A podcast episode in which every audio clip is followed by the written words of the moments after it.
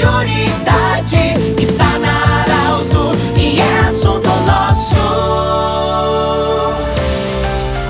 Muito boa tarde, ouvintes Arauto. Nós estamos iniciando neste momento o assunto nosso desta quarta-feira. Unimed, Geoleriótica Cote, Hospital Ananeri e também da Nutri Nutrição Especializada, nossos patrocinadores. Nós temos hoje a honra de conversar com o senhor Carlos Joel da Silva, ele que é o presidente da FETAG, que participou ontem também do importante evento na Casa de Retiros Loyola, em Santa Cruz do Sul, onde estiveram reunidos muitos sindicatos e houve também a assinatura de um convênio. Senhor Carlos, bem-vindo na Arauto. E como é que foi esse dia de ontem? O que, que aconteceu tudo? Eu sei que tivemos várias atividades. Boa tarde, bem-vindo Arauto. Boa tarde, Pedro. Boa tarde a todos os ouvintes. É uma alegria poder estar participando com você, né? Assim como foi uma alegria participar da reunião da nossa Regional Vale do Rio Pardo Baixo Jacuí, que congrega os 10 regional, os 10 sindicatos da região aqui, na qual eu pude fazer parte aqui. Contou aí com a presença do deputado Heitor, com o coordenador, o chefe de gabinete do deputado Elton, também Elton Weber, que esteve aqui, e que serviu para a gente fazer muitos debates e entre eles um ato importantíssimo, como você referendou aqui, né, que foi a assinatura de um convênio entre as EFAS, as escolas família agrícola aqui,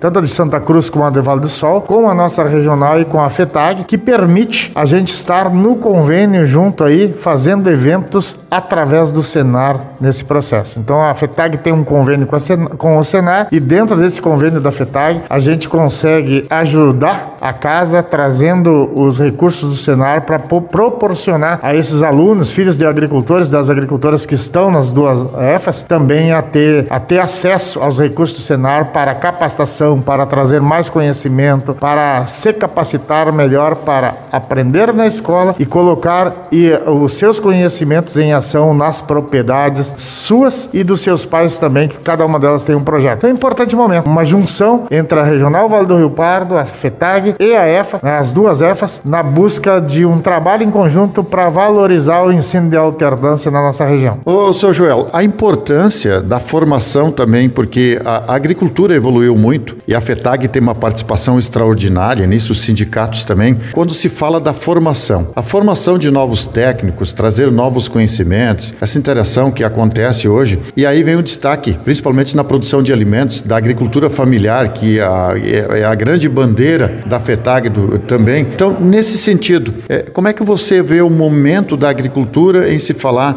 em, nesses sentidos aí? Formação, agricultura familiar. A gente tem dito que a agricultura familiar hoje, ela não perde nada para a agricultura patronal. Ela tem a mesma condição. A diferença é que ela produz numa área menor do que, do que produz a patronal. E que normalmente a patronal, muitas vezes, ela está produzindo commodities, grãos, né? E nós, agricultura familiar, produz mais o alimento, aquele que vai no dia a dia das pessoas. Mas é fundamental hoje que o agricultor ele possa ter um plane... primeiro ter conhecimento, ter informação, saber o que, que ele vai produzir, como ele vai produzir, conhecer a atividade que ele vai estar desenvolvendo na propriedade. Isso é fundamental. Segundo é ter um planejamento das ações do que, que ele vai planejar para dentro da propriedade. Terceiro é saber discutir desse planejamento os custos de produção dentro da propriedade. Ele ter uma gestão dessa propriedade. E o terceiro, ele conhecer mercado. Hoje não basta produzir, ele tem que conhecer mercado. Então, o produtor que está preparado, e por isso esta questão da capacitação das escolas família agrícola para a gurizada é muito importante, porque ele vai se formar e vai voltar. E hoje nós temos um perfil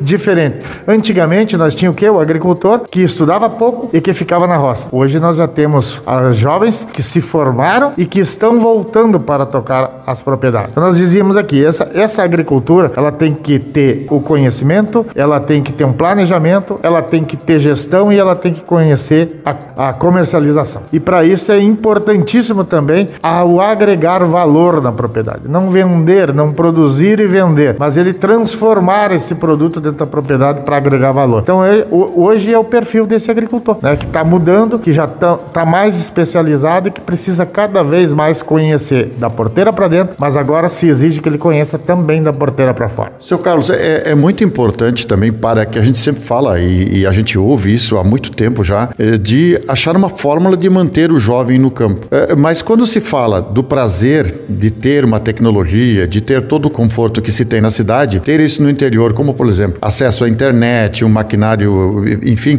e ter essa, esses prazeres que se tem muitas vezes nas cidades, essas oportunidades de diversão, de ter lazer também né, na cidade, trazer isso para o campo, isso também é a linha básica, digamos assim, dentro da linha que você está falando, básica para incentivar o jovem a ficar na propriedade rural. É, o, o, o jovem hoje, o que, que ele, o que, que ele espera para ele ficar na propriedade? Ele precisa ter condições, infraestrutura, porque ele quer ter lá no campo as mesmas condições que os amigos dele têm na cidade. Uhum. Ele precisa ter lazer, ele precisa ter internet, ele precisa ter sinal de telefone. Isso é fundamental. Estradas que ele possa ir e vir. Se ele tiver isso, a estrutura dele lá fora está melhor que a que está na cidade, porque ele tem uma qualidade melhor de vida lá. Mas ele precisa ter essas questões básicas necessárias. E segundo, não tem mistério, tem que ter renda. Ele tem que produzir, mas ele vai trabalhar, vai, vai, vai botar toda a, a sua visão, a sua capacidade na produção que ele vai desenvolver, mas tem que ter preço pelo produto. O custo de produção e o preço final tem que sobrar dinheiro. Senão o jovem não fica. O, o jovem não fica numa propriedade ou numa atividade que ele não vai ter renda. Ele não vai pagar para produzir se ele não vai ter renda para manter a sua família. Os mais velhos ficavam. Plantavam um ano, não dava, ficava segundo. Os mais novos não ficam. Esse é o perfil da nova geração que nós temos e que nós precisamos entender isso. Então nós precisamos ter toda essa infraestrutura para que ele possa querer ficar lá, mas nós precisamos no final trabalhar trabalhar por agregação de valores para que esse agricultor tenha renda para ele ficar. Conversamos com Carlos Joel da Silva, presidente da FETAG. Lembrando sempre que esse programa vai estar em formato podcast em instantes aqui na Arauto 957, do jeito que você sempre quis. Até amanhã no próximo Assunto Nosso.